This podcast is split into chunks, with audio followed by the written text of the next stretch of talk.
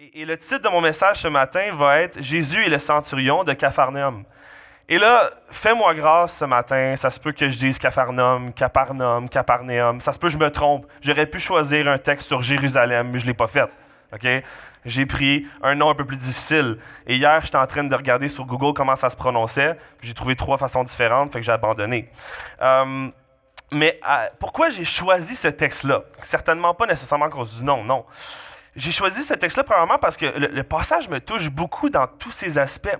Autant l'agissement qu'on va voir avec le centurion que la réaction et l'agissement de Jésus. Mais pourquoi j'ai pas pris le texte qu'on voit aussi dans Matthieu? Parce que je trouve qu'il y a des subtilités intéressantes que Luc mentionne et qu'on va vraiment voir ce matin. Et pour ce passage, avant qu'on commence dans le, vif du sujet, je crois qu'il est important de comprendre au moins trois contextes, trois aspects contextuels avant de vraiment passer dans le vif du sujet.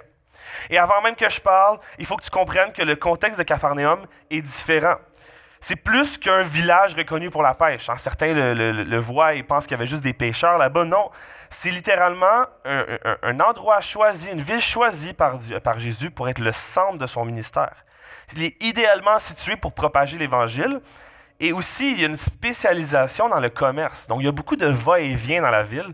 Ce qui veut dire qu'à chaque fois que Jésus agit dans la ville, tu sais que ça va se propager sans avoir même besoin de le faire directement. Donc, toute cette place, cette place-là était euh, euh, choisie d'une façon précise. Et c'est aussi un, endroit de cohabitation entre euh, des Juifs et des païens.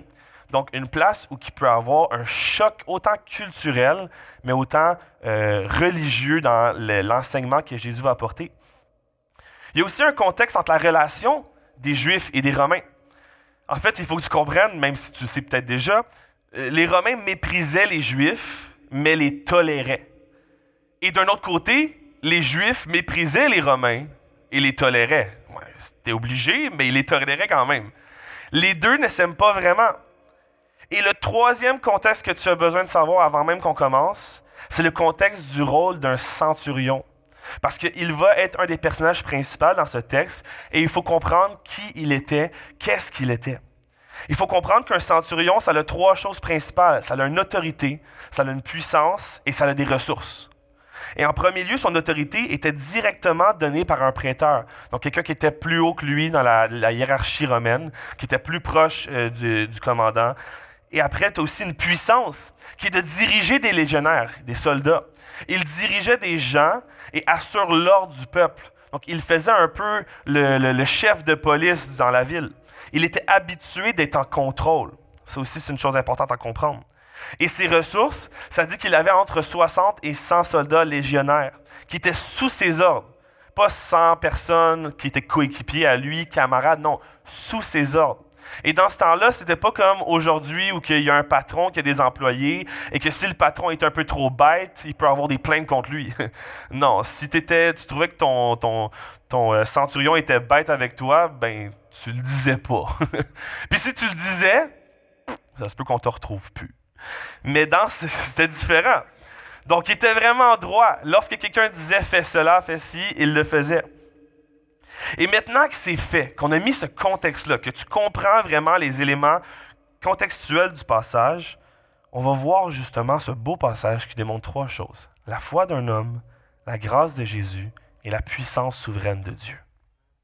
On va lire ensemble Luc 7, 1 euh, à 9. Euh, si tu n'as pas ta Bible, je pense que c'est assez grand. Mais bon, je t'invite quand même à avoir la parole avec toi. Je crois qu'il n'y a rien de mieux que de l'avoir avec toi pour pouvoir t'approprier la lecture autant. Ça commence le dimanche, après tu continues durant la semaine.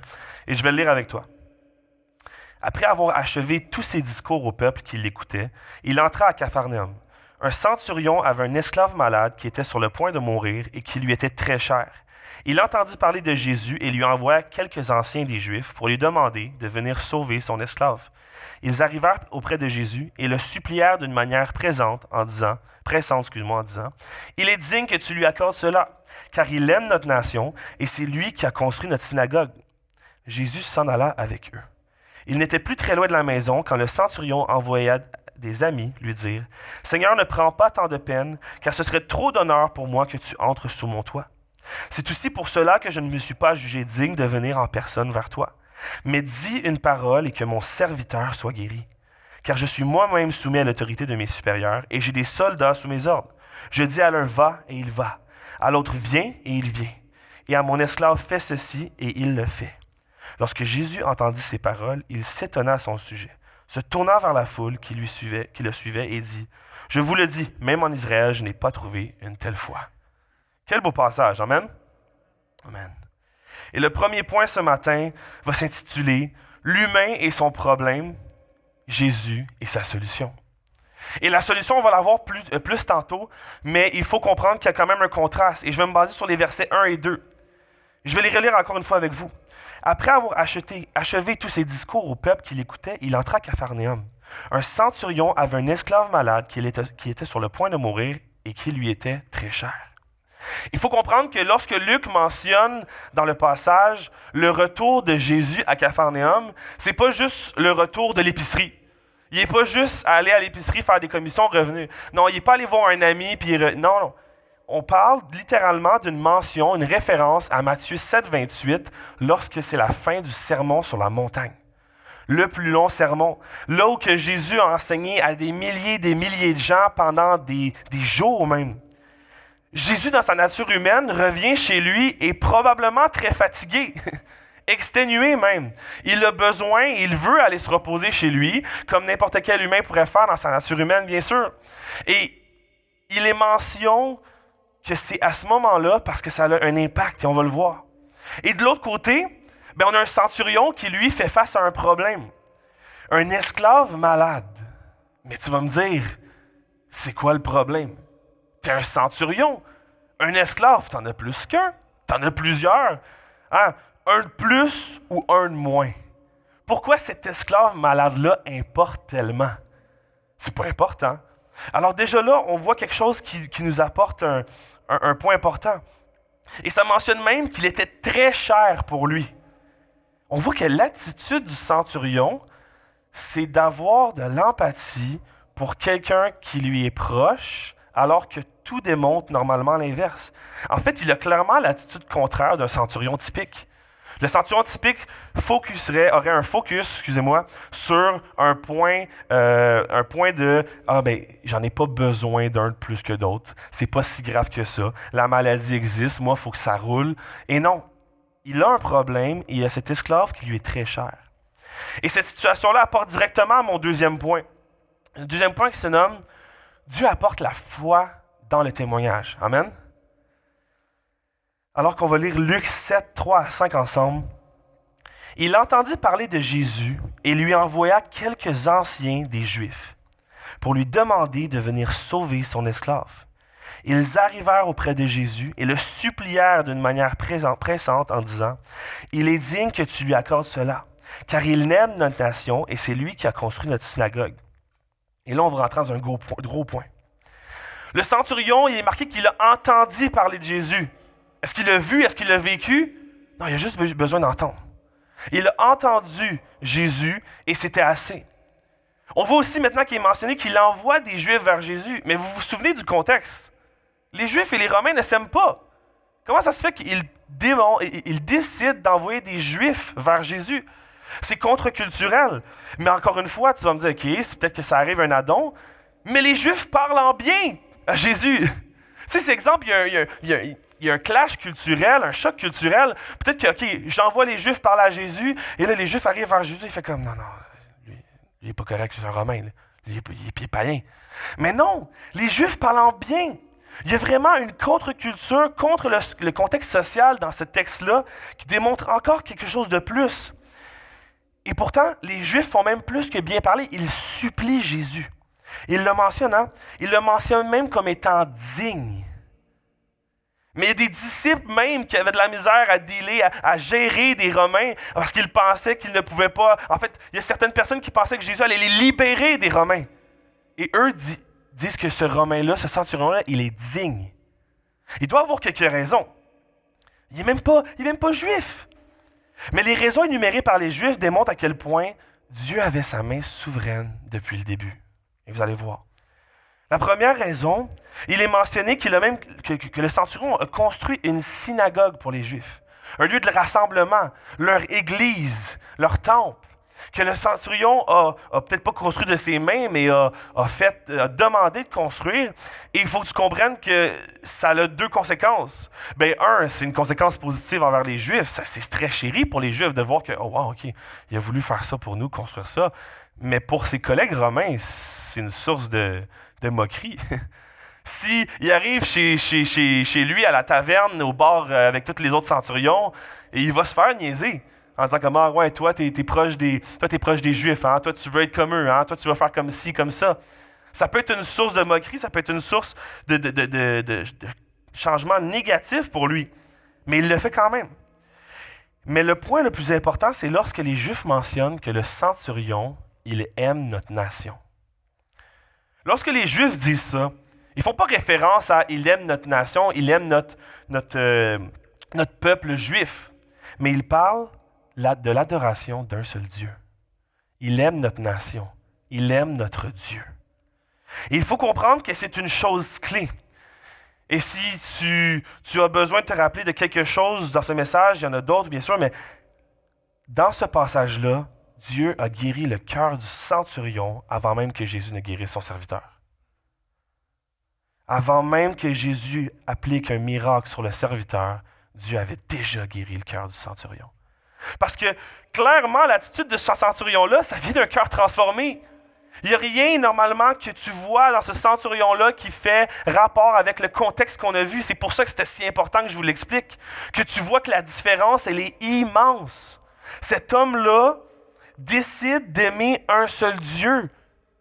Il faut que tu comprennes que c'est pas juste normal. Dans leur temps, ils avaient une influence sur les dieux grecs qui ont changé selon quelques standards à des dieux romains. Mais il n'y avait pas juste un Dieu. Il y avait un Dieu par chose, par aspect. Tu pouvais vivre dans ta vie, dans ta journée, euh, je sais pas moi, plusieurs situations et chaque situation pouvait avoir un Dieu qui était qui concordait à cette situation-là. Et tu vas me dire que ce centurion-là aimait la nation, aimait un seul Dieu? C'est totalement différent. L'attitude du centurion démontre vraiment un cœur transformé. Oui, le témoignage apporte la foi, mais il faut comprendre que Dieu nous rend aptes à cette foi à la base. Beaucoup de personnes vont dire la foi sauve. Non, non, Jésus sauve. la foi est donnée par Dieu parce que Jésus rétablit notre lien. C'est tout. Jésus sauve. Et peut-être que le centurion avait essayé d'autres solutions avant. Peut-être qu'il avait essayé ses moyens monétaires. Peut-être qu'il est allé aller chercher le plus grand médecin de tout Capernaum, même de tout le, Jérusalem. Il aurait pu aller chercher les, chamans, les personnes. Et finalement, il s'est tourné vers Jésus en sentiment d'urgence. Mais l'important, c'est pas quand. L'important, c'est qu'il se soit tourné vers Jésus. Des fois, on va juger le camp en disant Ah, oh, mais moi, je me suis tourné rapidement à Jésus. Puis cette personne-là, ça a pris un peu plus de temps. Pourquoi elle, elle a la même relation avec lui? Parce que l'important, ce n'est pas dans le quand, mais dans le qui. Jésus. Et il faut comprendre, ma femme à moi, Léonie, elle, est TES, technicienne en éducation spécialisée à l'école. Et euh, il y a des gens qui vont venir la voir pour parler de certaines situations, qui vont, qui vont euh, euh, se confier à elle imagine si une personne que pour la première fois, elle vient voir Léonie, elle a besoin de se confier à elle, elle a un gros, morceau sur le cœur, mais elle vient à la dernière journée d'école. Est-ce que Léonie va dire, tu avais juste à venir avant? Pourquoi tu n'es pas venu plus tôt? Pourquoi tu viens maintenant? Tu ne mérites pas que je prenne mon temps pour toi alors qu'il y a des personnes qui sont là depuis avant? Mais non. Elle va dire, qu'est-ce que je peux faire pour toi? C'est la même chose avec Jésus. Jésus va pas dire, mais pourquoi tu n'es pas venu avec moi avant? Pourquoi tu n'étais pas là avant? Je dois prendre soin de seulement ceux qui sont venus avant. Toi, tu vas devoir attendre. Non. Qu'est-ce que je peux faire pour toi? Comment je peux t'aider? Jésus est cette personne. Mais aussi, d'un autre côté, continue toi de témoigner. Continue de témoigner Jésus car tu, ne sais pas s'il y a des centurions dans ton entourage qui ont besoin d'entendre les rumeurs de Jésus et qui ont besoin d'entendre parler de Jésus alors qu'ils sont dans ce sentiment d'urgence présentement. Qui es-tu pour déterminer qui est apte à entendre la parole de Dieu? Personne.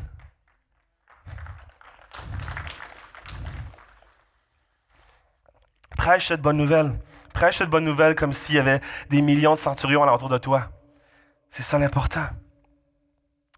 Continuons dans le texte, alors qu'on voit Luc 7. Et ça va être le verset 6, mais seulement la première phrase. Et selon moi, c'est le passage principal de l'histoire.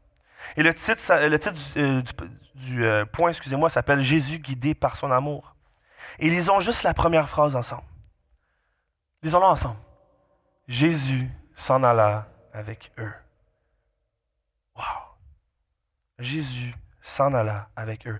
On vient de voir des Juifs qui parlent à Jésus pour euh, supplier de venir aider le centurion. Il lui dit, ah, mais il a fait ci, ah, mais il a fait ça, s'il te plaît, s'il te plaît. Et la réaction de Jésus, elle est tellement pure. Il s'en va avec eux. Pas de questions. Pas de commentaires. Pas d'obstination culturelle. Ah, mais là, il est romain, fait que si je fais ça. Pas de recul face à un centurion qui va clairement représenter sa persécution. Aider quelqu'un qui va probablement représenter ce groupe de personnes qui vont le persécuter, le clouer. Il s'en va vers eux d'une façon pure. Mais encore plus que ça, non seulement il n'y a pas de recul, pas de question, mais il est totalement, Jésus est totalement dépourvu d'égocentrisme. Il revient du plus long message qu'il a prêché. Il revient chez lui, à, il revient à Capharnaüm pour se reposer. Il y a quelqu'un qui a un problème. Il aurait pu juste dire dans sa nature humaine Ouais, non, pas de suite. Pas d'hésitation. Le besoin d'aimer et le besoin de sauver priorise sur la fatigue. Il s'est juste dirigé vers eux. Pas de questionnement, pas de condition. Ça démontre tellement l'amour de Dieu. Tellement l'amour de Dieu. Alors que nous, on pense que lorsqu'on va passer ce temps-là dans la prière, on va penser que, nos conditions, que notre journée, que notre nature pécheresse affectent comment Jésus va venir vers nous. Qu'il va peut-être être fatigué par nos constants péchés, qu'il va être fatigué par notre constante attitude négative. Et lorsque tu pries, lorsque tu passes du temps à sa présence, il vient vers toi. That's it, that's all. Pas de conditions, pas de questions. Ton passé, ton futur n'est pas important. L'important, c'est ton présent. Il vient vers toi. Et on va le revoir. Puis ce point-là, il me rappelle à quel, tellement à quel point je ne suis pas Jésus. Jésus est directement étalé vers eux et vers le centurion malgré la, circonstance qu'il venait de vivre. Le nombre de situations que moi, pécheur, j'ai refusé parce que j'ai pensé à mon bien-être personnel. Le nombre de situations que j'étais dans une position où j'aurais pu aider, où j'aurais pu rendre service, mais que je me suis priorisé moi-même. Je pense pas que je suis seul. Je pense qu'on se reconnaît tous dans quelques situations. Ou qu'à la place de dire ah, je, vais, je vais sortir de ma zone de confort pour aller aider cette personne-là, et peut-être que ça va me coûter quelque chose, mais je vais le faire quand même, on a décidé de juste faire, tu sais quoi, je vais retourner chez nous faire une sieste peut-être. Ah, je vais retourner chez nous, aller faire ci. Je vais passer du temps, mais juste avec moi-même. Et quand je dis que je ne dois pas être le seul, c'est parce que tout le monde a déjà vécu cette situation-là. Et lorsqu'on voit que Jésus, lui, fait juste s'en aller avec eux, mais la beauté de, cette phrase-là est immense. L'attitude de Dieu de juste toujours vouloir notre bien. Maintenant, lorsque tu l'appelles, il vient vers toi. Est-ce que c'est toujours selon ton temps? Non. Mais son temps est parfait. Mais il vient quand même. Ce n'est pas parce qu'il ne vient pas à l'instant même quand tu lui demandes que ça ne veut pas dire qu'il ne vient pas. Il vient sans prendre compte de ton passé ou ton futur, comme j'ai mentionné. Il vient les bras ouverts, sans question, sans recul. Tu n'as pas ce sentiment-là de l'avoir déçu. C'est nous qui pensons l'avoir déçu. C'est nous qui avons ce sentiment-là de dire Ah, mais ce câlin-là, peut-être qu'il va être fake parce qu'il ne va pas aimer ce que j'ai fait aujourd'hui. Non, il veut juste que tu t'abandonnes à lui. Le centurion avait besoin de Jésus et Jésus a démontré qu'il était là pour lui. Il vient avec amour, paix et grâce. Et son seul but, c'est de transformer ta vie. Si ce matin, ta vie est déjà transformée par Jésus, dis Amen. Et si elle ne l'est pas, je ne vais pas te mettre devant le spot, si tu, n'as pas reçu Jésus, si pour toi Jésus ne pas partie de ta vie, il faut que tu le fasses. Tu manques quelque chose. Cette passion-là, cette joie-là, elle ne vient pas de moi. Si elle, ne venait, si venait de moi, on pourrait me glorifier moi-même. Non, elle ne vient que de Dieu. La seule raison pourquoi je suis ici ce matin, que je prêche la parole, que je suis là pour t'enseigner quelque chose, c'est pas parce que moi j'ai décidé de le faire, c'est parce que Dieu m'a choisi pour le faire. C'est la seule raison. Poursuivons la lecture ensemble au, verset 7. Mais dis une parole et que mon serviteur soit guéri. Car je suis moi-même soumis à l'autorité de mes supérieurs. Et j'ai des soldats sous mes ordres. Je dis à l'un va et il va. Je dis à l'autre viens et il vient. Et à mon esclave fais ceci et il le fait. Lorsque. Euh, oui, c'est ça. Parfait. Et une fois, alors que le titre s'appelle Confiance aveugle, mon père m'a déjà dit que, la foi, c'était de continuer de marcher dans le désert pendant une tempête de sable.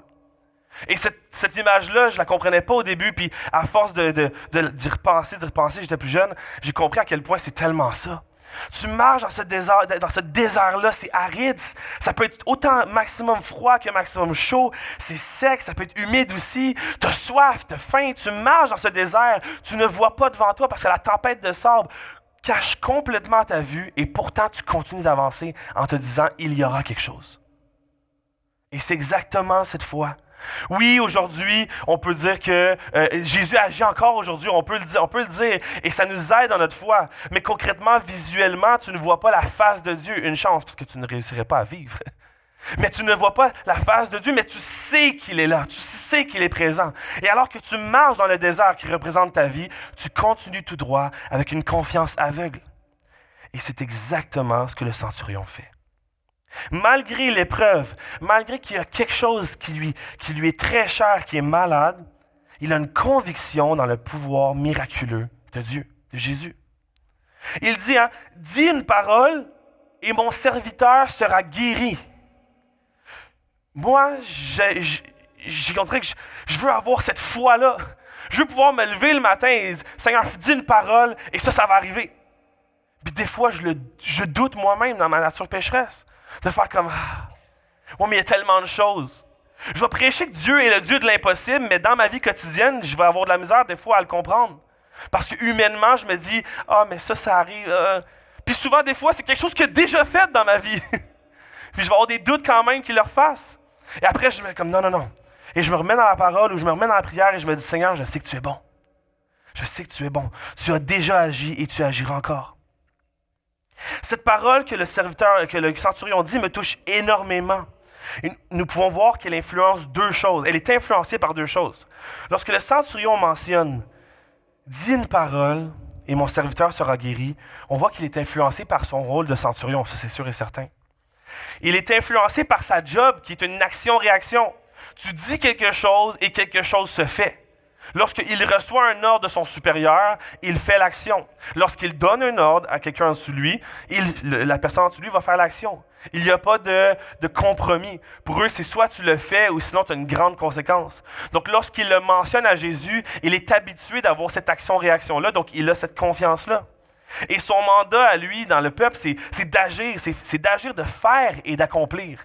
Pour qu'il y ait des choses qui avancent. Son rôle n'est pas passif dans la ville, son rôle est très actif. Donc la mention la façon qu'il le demande à Jésus est démontrée par son influence de son rôle. Il ne le demande pas d'une façon différente parce que pour lui, c'est comme ça que ça fonctionne. Mais la plus grande influence qu'il a, c'est l'influence par Dieu. Jésus est tout-puissant et il a cette assurance profonde, car je répète, Dieu a sauvé son cœur avant même que le serviteur le soit. Il a cette assurance profonde et il comprend que Jésus est plus que capable. Et ça, c'est quand même bien parce que il est habitué d'avoir des personnes sous son ordre. Il est habitué de demander des choses à des personnes et comprendre qu'il y en a des meilleurs que d'autres. Qu'il a probablement un de ses légionnaires qui est plus performant que les autres. Et peut-être que lui-même, en tant que centurion, il y a d'autres centurions plus performants que d'autres. Mais chacun, euh, lorsqu'il demande ses ordres, il les demande bien à chaque personne selon les forces et les faiblesses de chacun en disant Ok, toi, je sais que tu es bon là-dedans, va faire ça, ça va aller plus vite. Et là, quand il demande à Jésus, s'il demande cette action-là à Jésus, de sauver son serviteur, c'est qu'il comprend qu'il est la meilleure personne pour ce poste-là. Il comprend que Jésus est la meilleure personne pour sauver son serviteur. Est-ce que, comme je t'ai dit tantôt, par essai-erreur? Non, l'important, c'est qu'ils le comprennent. Et moi, encore une fois, qui démontre à quel point je suis l'inverse de Jésus, c'est euh, si tu me prends moi dans une situation que tu me mets aux gens coutus, OK? Je ne suis pas la bonne personne pour acheter tes choses aux gens coutus. OK? si tu m'envoies aux gens coutus avec une liste de commissions, je t'appelle dix fois. OK? J'arrive devant la rangée. Puis là, il va être marqué papier de toilette. Là, je vais arriver dans la rangée. OK. Il y en a des trois plis, deux plis, Charmin Ultra. Il y en a qui ont de l'air plus doux, mais qui sont plus chers. Il y en a qui ont de l'air plus gros, mais qui en ont moins. Fait là, je suis comme, OK, mais c'est quoi tu veux comme papier de toilette? Là, j'appelle, puis là, ça tombe effectivement que c'est ma femme. j'appelle Léonie, je fais, ouais, Léonie, euh, c'est quoi tu veux? Elle dit, sur un rabais. Avoir su. avoir su. Et après, je rentre dans une autre rangée, et là, c'est rendu des, des, des, des rhumes et sinus des Advil. OK, là, c'était plus facile parce que les rangées étaient vides, mais il y a eu un temps où les rangées étaient pleines. Puis là, j'étais comme, OK, mais c'est lesquels? Il y a plein de sortes. Il y a ceux pour enfants, ceux pour enfants mais un peu plus vieux, ceux pour enfants qui peuvent se mâcher, ceux pour adultes qui peuvent se mâcher, ceux qui se mangent pas, mais faut pas que tu les avales. Mais là, finalement, ils servent à quoi, ceux-là? Ah, je t'ai rendu perdu. Je ne suis pas la bonne personne pour ce rôle-là. Jésus est la bonne personne dans ta vie. Toujours, toujours, toujours. Jésus incarne la fiabilité parfaite. Il incarne cette personne-là qui ne faillira pas. Et récemment, euh, il y a la chanson justement euh, Fondation qui joue régulièrement dans notre automobile ou à la maison. Et, tu ne failliras jamais. Jamais. C'est pas une possibilité. C'est pas une ah peut-être qu'une fois sur mille tu vas faillir. Non, parce qu'une fois sur mille démontre l'imperfection. Non, non, tu ne failliras jamais. Ce qui veut dire, c'est que tu n'as jamais failli et tu ne failliras jamais. Tu as été parfait et tu le seras. Qu'on puisse acclamer notre Dieu ce matin. Dieu parfait. Je continue. Confie-toi en lui, en ayant cette assurance qu'il va savoir quoi faire pour se glorifier dans ta situation. Lorsque le centurion s'est confié à Jésus, c'est qu'il savait qu'il saurait quoi faire dans sa situation. Dieu va savoir quoi faire dans la tienne. Ta situation a peut-être l'air difficile et je ne veux pas manquer de sensibilité. Ta situation est probablement difficile. Peut-être que tu vis des choses extrêmement, extrêmement tristes, extrêmement travaillantes pour ton cœur, pour ta tête. Un stress incroyable. Peut-être que c'est le travail, peut-être que c'est la famille, peut-être que c'est la maladie, peut-être que c'est quelqu'un d'autre ou peut-être que c'est toi-même ce matin. Et je ne veux pas arriver ici en disant Ah, c'est si facile de te confier à Dieu. Je veux juste te rappeler à quel point c'est bon de se confier à Dieu. À quel point il agit. Peut-être pas nécessairement selon ta volonté, mais il se glorifie à travers ta situation. Et ça, c'est tout ce que tu peux demander. Il y a des situations où je me demande et je me dis, Seigneur, euh, lorsque je prie pour une prédication, je me dis, je préfère que les, personnes devant moi me lancent toutes des tomates, mais qu'il y ait une personne qui accepte ton nom. Que tout le monde acclame, tout le monde fasse ci, mais qu'il n'y ait aucun changement. Parce que mon but ici, mon but dans la vie, j'essaie le plus possible, c'est pas que ce soit une gloire, une gloire à quoi que ce soit d'autre que Jésus. Que tout soit glorifié avec Jésus, tout soit glorifié vers Dieu. Au final, que tous mes atomes ont été créés d'une certaine manière, mes atomes ont été créés pour glorifier Dieu, que le plus possible je puisse le faire. C'est leur seul but. Et alors qu'on termine la lecture ce matin, j'invite les musiciens tranquillement à s'avancer. Nous allons lire Luc 7, verset 9. Lorsque Jésus entendit ces paroles, il s'étonna à son sujet, se tourna vers la foule qui le suivait et dit, Je vous le dis, même en Israël, je n'ai pas trouvé une telle foi. Même en Israël, je n'ai pas trouvé une telle foi. Le point numéro 5 s'intitule Le merveilleux cœur de Jésus. Et je rajouterais même là-dedans l'ironie éducative de Dieu. Hmm. Le merveilleux cœur de Jésus et l'ironie éducative de Dieu. Luc mentionne Jésus comme étant étonné par la foi du centurion. L'étonnement on peut voir deux choses avec l'étonnement de Jésus. La première va être, l'étonnement est une émotion humaine. Et Jésus a vécu cette émotion humaine parce que Jésus avait besoin de vivre chaque émotion humaine pour que nous comprenions qu'il est proche de nous.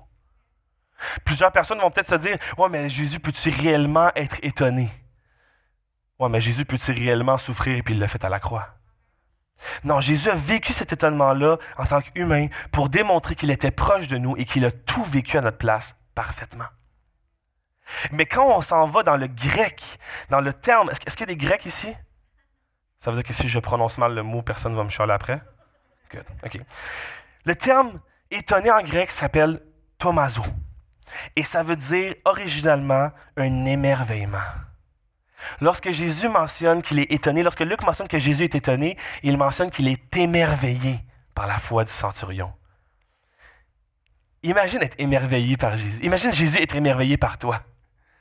Est-ce que c'est pas la plus belle chose que tu peux vivre? Tu peux avoir, tu peux vouloir euh, euh, te, te, faire remplir de la fierté de tes, de tes parents, de tes amis, de tes collègues. Mais lorsque Jésus est émerveillé en te voyant, à quel point tu es rempli? Rempli complètement. Et il le sera, il l'est. Et cette traduction-là, ça démontre qu'il admire la foi de cet homme. Il en est même ému. Et ému, on voit beaucoup Jésus ému. Ému de compassion. Parce qu'il voit des gens qui choisissent lui, qui choisissent le Père. Un Romain qui avait tout plein de choix, mais qui a décidé de se centrer vers Jésus. C'est d'ailleurs ici que ça rentre en compte l'ironie éducative de Dieu. Ah, il est marqué, je vous le dis, même en Israël, je n'ai pas trouvé une telle foi. Tout porte à croire selon le rôle, la stature, la culture, l'héritage, que le centurion ne devrait pas croire. C'est ça que ça démontre le contexte. C'est ça que ça démontre. Pourtant, non seulement c'est le contraire, mais Jésus mentionne que personne n'a plus de foi que lui. Il y avait des Juifs alentour. Personne n'a plus de foi que ce centurion romain. Dieu agit contre-culturellement. Dieu fait un choc, chamboule, prend les normes, les brasse et dit voici. Voici qu'est-ce qui est important. C'est pas tes normes, c'est pas ta, constitution euh, sociale. L'important, c'est comment moi je le veux. Moi, j'ai décidé que ça allait être ainsi. Je me glorifie à travers ça. C'est hors norme et c'est hors de la loi juive. Pour eux, ça n'a aucun sens. Tu es juif. il y avait des pharisiens et d'autres juifs qui vivaient, qui avaient été enseignés avec l'Ancien Testament, qu'ils ont entendu parler de Dieu, qu'ils avaient des écrits, des personnes qui lisaient, qui interprétaient et qui avaient quand même de la misère à croire Jésus. Et cet homme-là a cru aveuglement.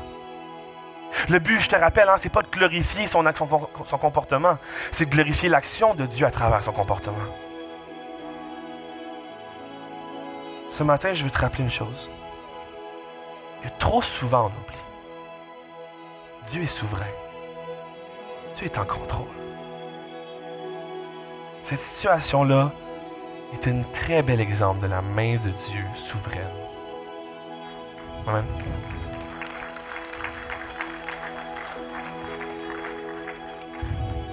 Il agit comme bon lui semble. Il vient choquer notre compréhension du monde.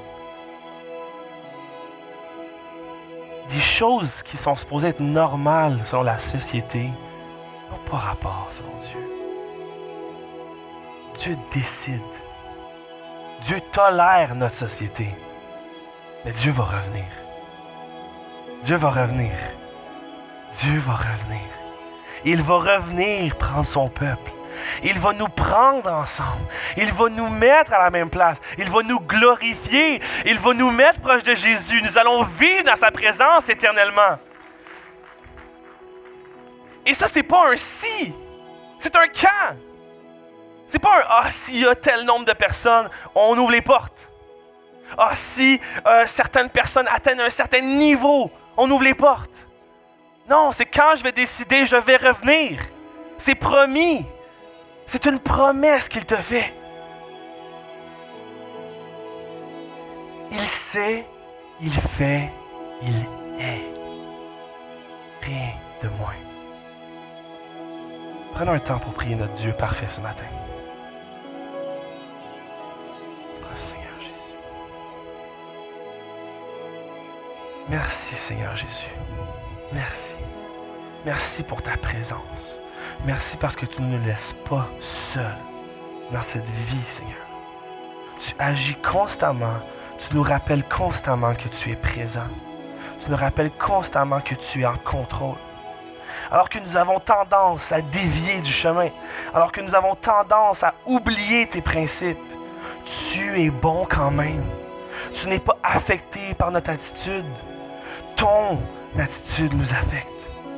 Tu es la personne qui nous démontre à quel point l'amour remporte toujours.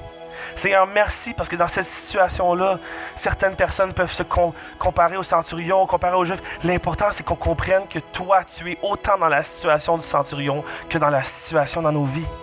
Tu viens dans nos vies. Tu n'attends qu'on te, demande. Tu n'attends qu'on te désire. Et tu viens. Tu prends la place. Tu viens combler ce manque, combler ce vide. Alors que sans toi, il manque toujours quelque chose.